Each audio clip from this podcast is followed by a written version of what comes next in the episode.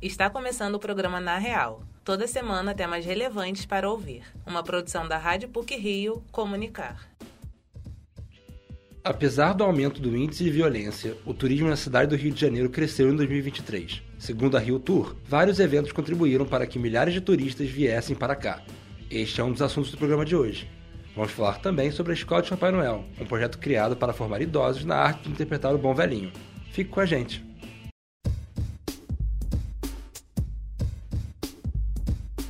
Além de vários eventos ao longo deste ano, a expectativa da Rio Tour é de que com o Réveillon a cidade possa atingir a marca de 1 milhão de turistas estrangeiros em 2023. Por outro lado, os recentes casos de violência podem ter algum impacto nestes números. A reportagem é de Rafael Lacerda.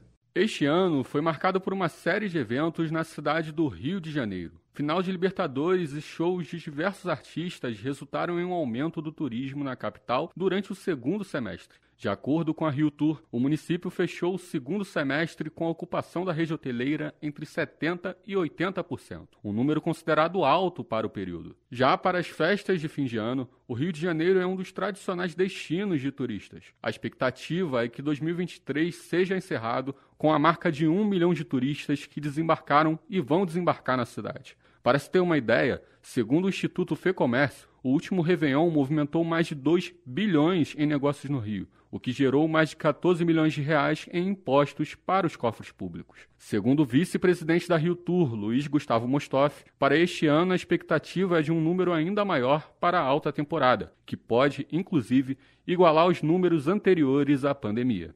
Essa alta média de ocupação hoteleira vai se estender, sem dúvida nenhuma, agora com o início da nossa alta temporada, eh, que compreende todo o mês de dezembro, Natal e um dos nossos principais eventos turísticos aqui da cidade, que é o, Réveillon, e posteriormente se estendendo, sem dúvida alguma, para o nosso carnaval, fazendo com que nós atingimos alguns índices não atingidos em anos anteriores, se aproximando muito dos números que estavam anteriormente à pandemia.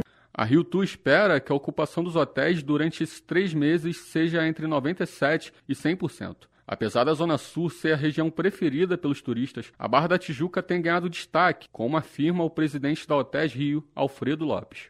As regiões mais procuradas pelo turista aqui na cidade do Rio de Janeiro ainda continua sendo a Zona Sul aí, com uma liderança grande sobre as demais regiões. A Barra da Tijuca vem surgindo como um novo polo turístico por conta dos hotéis de grande porte que têm áreas de convenções. Então, é exatamente nessa área de convenções é que eles vêm prosperando, também mantendo uma ocupação bem razoável.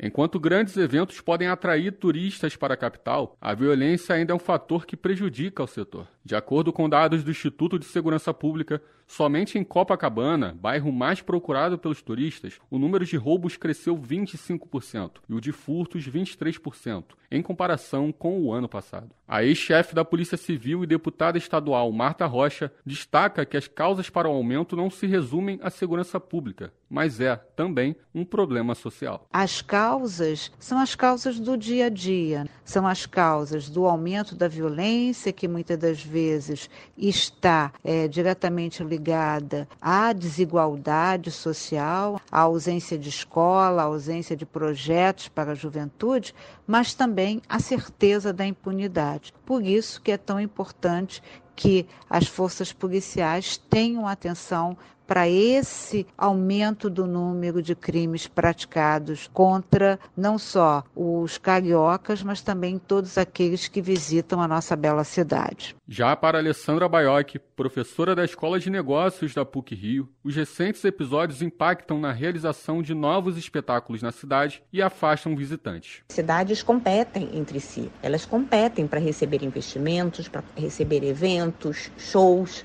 turistas. Quando você tem a sua imagem prejudicada, a sua reputação prejudicada por conta desses episódios de violência, isso vai impactar negativamente. Inclusive outros eventos, como Carnaval, Réveillon, você vai dizer, ah, onde é que eu vou passar o Carnaval? Rio de Janeiro, Olinda, Salvador, outro país, enfim tem que ficar muito atento a isso, porque é uma questão de reputação, a questão da segurança e da violência na cidade impacta o turismo, impacta eventos, impacta é, a imagem, a reputação. A cidade se mostrou preparada para tantos eventos. Em termos de segurança, não. É uma questão que a cidade tem que estar muito atenta. Apesar do problema na segurança pública, a prefeitura promete um grande espetáculo na orla de Copacabana. Além da tradicional queima de fogos, já foram confirmados shows de grandes artistas como Ludmilla, Luísa Sonza, Glória Groove, Belo e Jorge Aragão. Na última semana, a Polícia Militar prometeu reforçar o policiamento na região. Rafael Lacerda para o Na Real.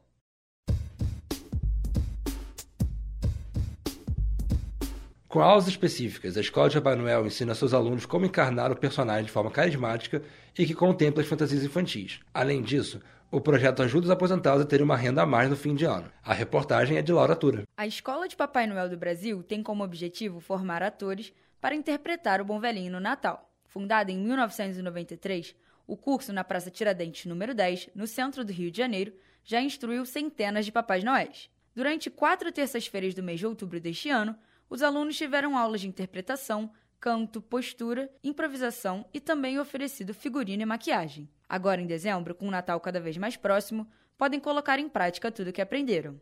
Após interpretar o Papai Noel em uma peça e fazer sucesso com o papel, o ator Limachen Xerém, junto com o amigo e também ator Conrado Freitas, desenvolveu um curso de Papai Noel. O primeiro curso tinha apenas dois alunos e as aulas eram no porão de uma casa em Vila Isabel. Com o passar dos anos, começou a ganhar mais inscritos, até se tornar a Escola de Papai Noel do Brasil. A escola tem uma importância fundamental para os alunos, que em sua maioria são aposentados que precisam de um dinheiro extra para o final do ano. O ator e fundador da Escola de Papai Noel do Brasil, Limachen Xerém, comenta sobre a experiência com os alunos durante o período do curso. Eles são senhores que estão em casa, uma mão de obra aposentada, que está no dia a dia em casa. E quando chega o curso de Papai Noel, é uma maravilha, é uma alegria. Então se forma uma família, se forma uma amizade, uma convivência maravilhosa. Então é uma troca de ideia, uma troca de energia e eles voltam a viver novamente, voltam a ter valor profissional, é, levando inclusive mensagem de paz, de amor para as pessoas nos tronos, nas comunidades, nos hospitais. É uma maravilha. Para entrar no curso, é preciso ter mais de 50 anos, ter a barba natural e cabelo branco ou grisalho, boa higiene, não fumar, não beber e, principalmente, adorar crianças. Os Papai Noéis formados pela escola são indicados para shoppings, hospitais, escolas, comerciais de TV durante os meses de novembro e dezembro. O ator Lima Xerém explica como funcionam os convênios para a contratação entre as empresas e a escola. Normalmente, esse convênio que é feito com o shopping é porque o shopping procura a, a escola por ter já agora um know-how né, muito grande dentro da, desse trabalho, dessa, né, trabalhando com os bons velhinhos. Então, esse convênio é feito através de reuniões, fazemos reuniões, o pessoal da, de marketing escolhe né, entre dois e três Papai Noel, escolhe um para trabalhar em seu shopping, e assim acontece as, as seleções. Segundo a OMS, até 2025, o Brasil será o sexto país do mundo em número de idosos. O aumento da expectativa média de vida cresceu acentuadamente, o que faz necessário um acompanhamento pela melhoria da manutenção da saúde e qualidade de vida da terceira idade. Uma das maneiras de se preparar para ter cada vez mais longevidade é dar continuidade a uma vida ativa. Ter uma vida dinâmica, mesmo após o envelhecimento, pode impactar na qualidade de vida e prevenir doenças. Uma das alternativas a quem desejar seguir esses passos pode ser voltar ao mercado de trabalho. O professor do Departamento de Serviço Social da PUC Rio, Antônio Carlos de Oliveira, comenta sobre as perspectivas de vida de idosos que precisam voltar ao mercado de trabalho. Envelhecer de maneira ativa é fundamental. O retorno ao mercado de trabalho é uma dessas alternativas para quem assim desejar. Como está montada a Previdência Social no Brasil, também a necessidade de gerar renda. A gente tem visto um empobrecimento grande de pessoas aposentadas que também concorre para que elas tenham que voltar, nem é o desejo de voltar. Mas, sem dúvida nenhuma, também essa perspectiva de se manter ativa e, inclusive, de deixar espaço para a vida das outras pessoas que acabam se ocupando desse cuidado, essa é uma perspectiva também muito importante que contribui para que as pessoas queiram retornar para o mercado de trabalho. A Escola de Papai Noel do Brasil forma idosos para trabalhar em diversos shoppings, lojas, eventos, escolas, comerciais de TV no final do ano. Além disso, faz visitas a hospitais e instituições para dar oportunidades a todos de se encontrar com o Bom Velhinho. Para saber mais, acesse o site da escola, escola de Papai Noel do Brasil.com. Laura Tura para o Na Real.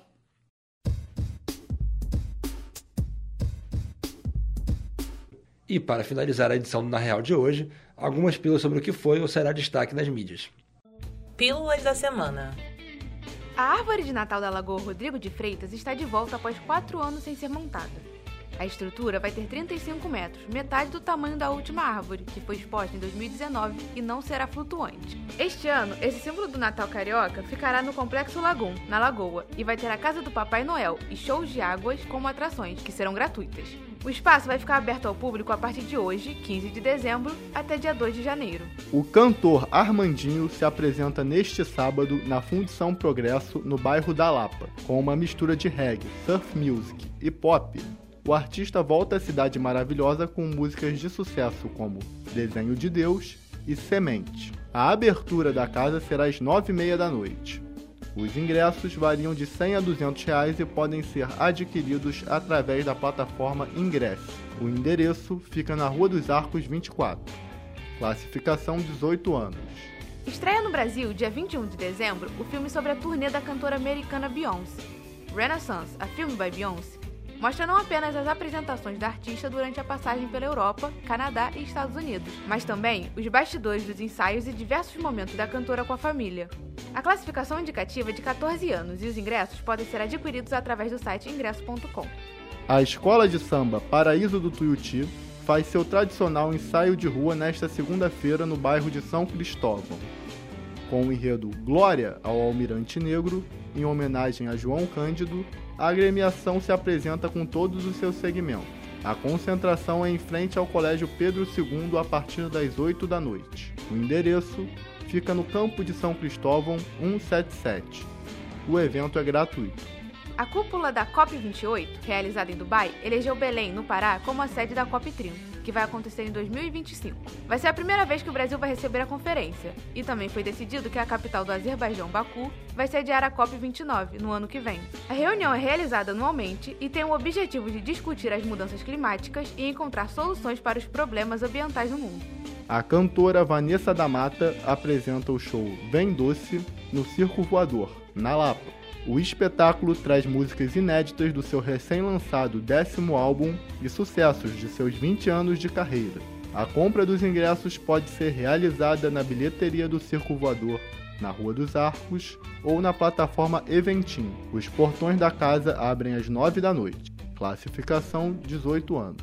Por hoje é só. Esse episódio foi apresentado por José Esteves com pílulas de Ana Carolina Lima e Augusto Werneck, e edição sonora de Ana Carolina Lima. O programa Na Real tem supervisão e edição do professor Célio Campos. Lembramos que a Rádio PUC faz parte do Comunicar Jornalismo, que é coordenado pela professora Carmen Petit.